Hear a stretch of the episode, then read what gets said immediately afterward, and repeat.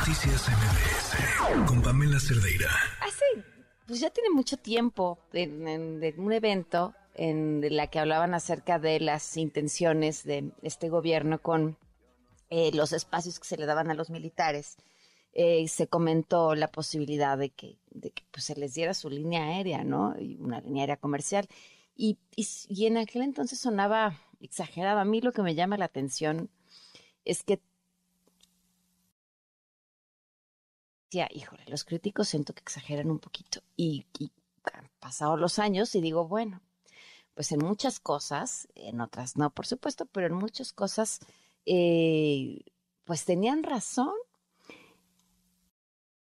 Son ya este viernes, acordó el gobierno federal con los sindicatos que representan a los extrabajadores de Mexicana la compra de la marca y otros activos.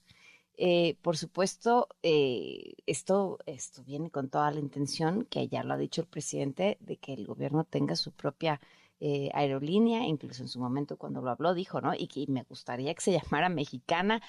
¿Cuánto va a pagar el gobierno? 815 millones de pesos, que incluyen, bueno, pues las marcas de la marca de Mexicana de Aviación, otras submarcas, un edificio en Guadalajara, un piso en la calle de Valderas, eh, el centro de adiestramiento que está frente al Aeropuerto Internacional de la Ciudad de México y un simulador de vuelo.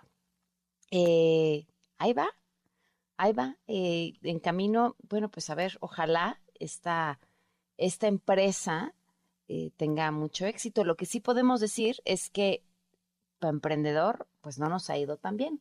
Eh, este gobierno ha emprendido una marca de, gas, eh, ya no jaló, ya está suspendida. Dicen que ya está suspendida porque, porque fue tan exitosa y cumplió con su objetivo, que era controlar el, aumento de los precios del gas, que ya se suspendió.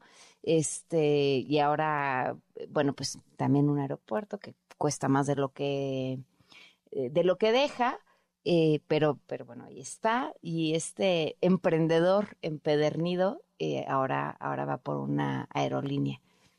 Veamos. En la línea, y le agradezco muchísimo que nos acompañe, está Víctor Hernández. ¿Cómo estás, Víctor? Muy buenas noches. muy buenas noches, muy agradecido con el espacio. Oye, bueno, pues cuéntanos, me imagino eh, que tendrás mucho que decir sobre mm, el operativo del día de ayer. Sí, eh, la verdad es que lo que se vivió ayer en Culiacán eh, se queda eh, enmarcado en lo que ya conocemos como el Culiacanazo, ahora el Culiacanazo Reloaded o el Culiacanazo 2.0. Eh, vimos eh, una escalada de violencia incluso con respecto de lo que se había vivido en 2019. Vimos al cártel de Sinaloa intentando derribar helicópteros y aeronaves de la Fuerza Aérea Mexicana, disparándole a aeronaves civiles, eh, emboscando incluso y asesinando a un coronel, al comandante del 42 Batallón de Infantería.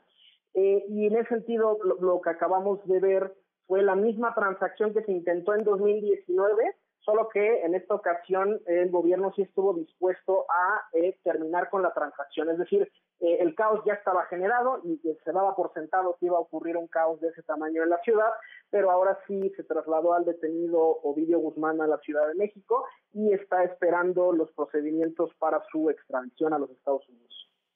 Ahora, Víctor, la vez pasada había estos incluso mensajes que circulaban en redes sociales donde había amenazas directas a la población, amenazas de que iban a ir a los cuarteles. Y como bien dices, ahora el gobierno aguantó, tan aguantó que no se paralizó una, una ciudad, sino se paralizó un estado y no fueron unas horas, fue un día entero. Eh, ¿Qué otra diferencia ves? O sea, ¿por, por, qué ahora pareciera que esta amenaza a la población civil y la entrecomillo? No estaba tan presente? Eh, a ver, yo, noto varias diferencias con respecto a lo que ocurrió en 2019. Primero, eh, el Estado mexicano se animó a utilizar toda su fuerza. Por ejemplo, vimos el despliegue de apoyo aéreo, lo cual siempre las Fuerzas Armadas tienden a ser un poco reticentes porque el utilizar helicópteros eh, o, la ametralladora Vulcan, que es la que vimos en los videos de, de este operativo, pues suelen detonar de parte de los detenidos pues demandas, más bien denuncias por uso excesivo de la fuerza. Irónico porque el propio presidente López Obrador criticaba eh, un incidente similar cuando llegó a la presidencia de cuando la Marina eh, utilizó en Nayarit un helicóptero para abatir eh, a miembros de un grupo criminal. eh, prueba de que el presidente se da cuenta de que no es lo mismo ser borracho que ser cantinero, pero también noto muchas diferencias en términos de letalidad. Hay muchísimos militares fallecidos y heridos. Yo no recuerdo ninguna otra operación en los 16 años de guerra contra el narcotráfico donde hayamos tenido tantas incidencias de eh, personas eh, que, fallecen en actos del servicio eh, y eso también refleja una mala planeación, una mala perspectiva de cuál iba a ser la respuesta de esta organización criminal. y la verdad es que la alerta sigue vigente. Al final el cártel de Sinaloa no solamente opera en Sinaloa, opera en Sonora, opera, tiene células en todo el país. Y si se están planeando represalias, pues habría que mantenerse alerta no solo en la zona donde ocurrió el operativo, sino en otros bastiones del cártel. Que al parecer sí se está, ¿no? O sea, sí se han protegido otras entidades y se han mandado este mayor número de elementos de la Guardia Nacional para protegerlas. Pero llama la atención que el tamaño de los despliegues ha sido muy menor. Ejemplo, ayer se anunció que se enviaban, me parece que 120 elementos a Culiacán, que es poquito más de una compañía, no estamos hablando de una tercera parte de un batallón, cuando en sexenios anteriores escuchábamos despliegues masivos, ¿no? Por ejemplo, el operativo conjunto Michoacán, que es el que inaugura la guerra contra el narco en diciembre de 2006, eran miles de soldados, casi casi se estaba invadiendo el estado de Michoacán, y uno podría preguntarse por qué ha habido tanto el número. No es tanto una cuestión de voluntad política, sino porque ahorita ya literalmente no hay más manos que se puedan desplegar. Eh, el gobierno federal desmanteló la Policía Federal, ya ha estado despidiendo sistemáticamente a sus elementos, entonces tenemos menos personal federal que teníamos el sexenio pasado. Entonces la razón por la cual los despliegues son tan pequeños y que tienen tan poca incidencia en la operatividad diaria es porque ya están prácticamente todos los militares, todos los marinos, casi casi hasta los cocineros patrullando diario y aún así los homicidios en un pico máximo histórico. Y es eh, nueva evidencia de que lo que necesitamos no es militares dando patrullajes al azar y vueltas eh, como locos sin ningún tipo de inteligencia, sino que el verdadero problema está en la investigación criminal, en el funcionamiento de los ministerios públicos y en el fortalecimiento de las capacidades de las policías locales. El gobierno sigue haciendo la apuesta equivocada. Oye, eh, ayer platica, que platicábamos con la corresponsal, nos dio un dato que quedó ahí como en el aire, pero que me parece importante regresar a él, que un mando operativo eh, importante de la Guardia Nacional había sido eh, cambiado de zona justo, pues, ¿qué horas o un día antes de este operativo? Sí, justo un día antes del, operativo. A, mí me llamó mucho la atención, durante el operativo estaba ocurriendo simultáneamente aquí en la Ciudad de México la ceremonia del bicentenario eh, del Colegio Militar. Sí. Y a mí me llamó mucho la atención en la transmisión ver a todo el gabinete de seguridad, a Rosa Isela Rodríguez, al general Bucio, a Luis Crescencio Sandoval, eh, pues muy contentos en la ceremonia, pero yo me pregunto quién estaba del otro lado del teléfono, quién a nivel gabinete estaba supervisando la operación, quién estaba tomando las decisiones, porque, ok, para esa hora eh, probablemente Ovidio Guzmán ya estaba en el aire, pero, pero la situación no había terminado. El sitio al, estado de Sinaloa duró casi 24 horas o de 23 y cachito. Eh, entonces yo realmente no tengo claridad de si fue este, man, este nuevo mando de Sedena quien a nivel local tomó la decisión de armar el operativo o si a lo mejor vino de alguna sección de la Sedena, no sé si el subsecretario de Defensa o el jefe del Estado Mayor de la Defensa estaban coordinando la operación, pero a mí no me hace mucho sentido pagarle a todos estos personajes estos sueldos que rayan en los 200 mil pesos mensuales si ninguno va a estar atendiendo una situación de crisis cuando de verdad se necesita. No pasaba nada si alguno de ellos se ausentaba de esa ceremonia.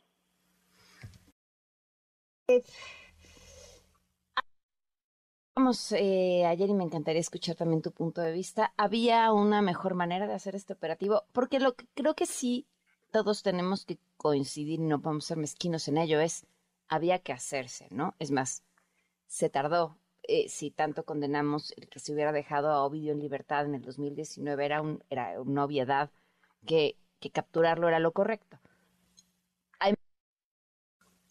Sí, a ver, creo que hay áreas de oportunidad y ha habido desaprendizajes. Eh, en, administraciones anteriores Perdón, es, que Siri este, decidió que tenía una opinión sobre el tema. Perdón, te escucho. En, en, administraciones anteriores habíamos visto detenciones de altísimo impacto en las que no se hacía ni un solo disparo y eso eh, tenía mucho que ver con los trabajos de inteligencia, también con la coordinación con distintos niveles de gobierno. Algo que sorprendió fue que el gobernador no estaba informado de la operación, el primer tuit del, gobernador. Ah, eso, eso me parece brutal. Pero fíjate, en la mañana nos decía el gobernador eh, en televisión, con, con mucha tranquilidad, así de, bueno, uno se entiende que en este tipo de operativos, entre menos gente sepa, es mejor perspectiva de contrainteligencia sí, pero también le están diciendo algo al gobernador. Claro, no confiamos en ti. En ti o en tu equipo y eso pues también envía una gran señal de alarma porque al final cuando empiezan los bloqueos que son completamente aleatorios, a ver, es, es materialmente imposible tener una patrulla en cada cuadro, ¿no? Pero los que van a reaccionar en principio son justo las policías locales em, y el no informarles debidamente pues produjo estas situaciones de pánico, los saqueos que se suscitaron, aunque sea una advertencia en el aeropuerto, hubiera incluso prevenido estos incidentes como el ataque a esta aeronave de, de, Aeroméxico. Eh, entonces, yo sí veo desaprendizajes y la letalidad fue mucho más grande que en ocasiones anteriores. La Secretaría de Defensa todavía no entiende que el escenario operativo de ciertas zonas del país sí se parece mucho a Afganistán, o a Irak, donde hay emboscadas, donde se necesita entrar con vehículos blindados, no los puedes mandar en una pick-up sin ningún tipo de soporte, eh, o por ejemplo el apoyo aéreo también fue desigual, ¿no? Solamente estaba en la zona donde se detuvo a Ovidio, pero otras unidades del ejército no lo tenían y eso también limitó su capacidad de respuesta. Entonces, eh, pues yo yo, yo sí empiezo a notar cómo el expertise que tenían los ex policías federales eh, está haciendo falta en la planeación de estas nuevas operaciones. Eh, y habrá que ver, ¿no? Si no, otra vez el presidente López Obrador no sale con que no va a acudir al funeral de los militares caídos en el servicio, eh, como ocurrió, por ejemplo, con los que detuvieron a Caro Quintero, y, además notes el parecido, ¿no? También a Caro Quintero lo detuvieron unos cuantos días antes de que el presidente López Obrador tuviera una eh, entrevista con Joe Biden. Claro. Oye, ya nada más para cerrar, ¿cómo ves lo de la, lo de la futura aerolínea? Este, eh, pues ya el gobierno compró Mexicana, entonces, este, por un poquito más de 800 millones de pesos, eh, con la intención de que incluso sea operada por militares en retiro. A ver, eh, eh, entiendo por qué lo hace el presidente, pero tenemos muy mapeado por qué no le va a salir. A ver, el, presidente lo que hace es tomar el cariño que le tiene el pueblo de México a sus Fuerzas Armadas y tratar de extenderlo hasta donde sea posible, ¿no? Es decir, como el militar tiene éxito en estas tareas muy concretas, evitar invasiones, atender casos de desastre, de seguro también puede ser disciplinado y ordenado para otras cosas. ¿Cuál es el problema? Que el cariño que el pueblo de México le tiene a sus Fuerzas Armadas viene en buena medida de que nuestro contacto con ellas estuvo limitado y sanitizado por muchas décadas. Hasta antes del inicio de la guerra contra el narcotráfico, a los soldados solamente se les veía en los desfiles, en actividades eh, cívicas, en atención a casos de desastres. Y es una especie de croche adolescente. No es lo mismo querernos a distancia y vernos solamente una vez por semana, y cuando ya tienes que vivir con una persona, levantar sus calzones sucios, ya esa, esa convivencia mucho más íntima es lo que hemos tenido con la guerra contra el narcotráfico. Eh, es muy diferente la perspectiva de las Fuerzas Armadas, la que tienen pues las personas que solo las ven de lejos, a, por ejemplo, las víctimas de tortura, a quienes les fabricaron un delito, a quienes eh, les han eh, asesinado a un familiar y va a ser una visión diametralmente distinta a esta eh, versión sanitizada y, y, con su sana distancia que hemos tenido de las Fuerzas Armadas mexicanas. No podemos idolatrarlas porque es una institución hecha de personas, las personas cometen errores y más en un contexto empresarial, ¿no? En un contexto empresarial se necesita de supervisión, de eh, pues exigir resultados, no nada más adular a los empleados, que ese es el problema que hemos tenido en México. Adulamos a los soldados les subimos el sueldo, les agradecemos por lo que hacen, pero no les pedimos resultados. Eh, y el primer gran resultado es que la guerra contra el narcotráfico ha sido un fiasco, ¿no? Ya eh, vamos a rebasar el medio millón de muertos dentro de los 16 años que ha durado la guerra contra el narcotráfico. Y en crea que esa es una definición de victoria, creo que tiene que ir al psiquiatra y revisarse porque esa, esa no puede ser los parámetros de, llamar a la guerra contra el narcotráfico una victoria. Eh, entonces, yo que le anticipo a esta nueva aerolínea, lo mismo que hemos visto en otros casos, corrupción. Eh, las Fuerzas Armadas ahorita están eh, metidas en un escándalo gravísimo en las carreteras por que ahora los nuevos militares que hacen labores lo que hacía la Policía Federal de Caminos, están eh, siendo denunciados por extorsión, por fabricar flagrancias. Eh, los transportistas están muy preocupados con los militares a cargo de las carreteras y probablemente va a seguir ocurriendo eso en otros espacios a menos que haya controles eh, gerenciales y controles de calidad como hay en cualquier otra organización. Mm, bueno, pues Víctor, te mando un fuerte abrazo. Muchísimas gracias. Va, muchas gracias. Mi Twitter, arroba arbitrus1805. Noticias MBS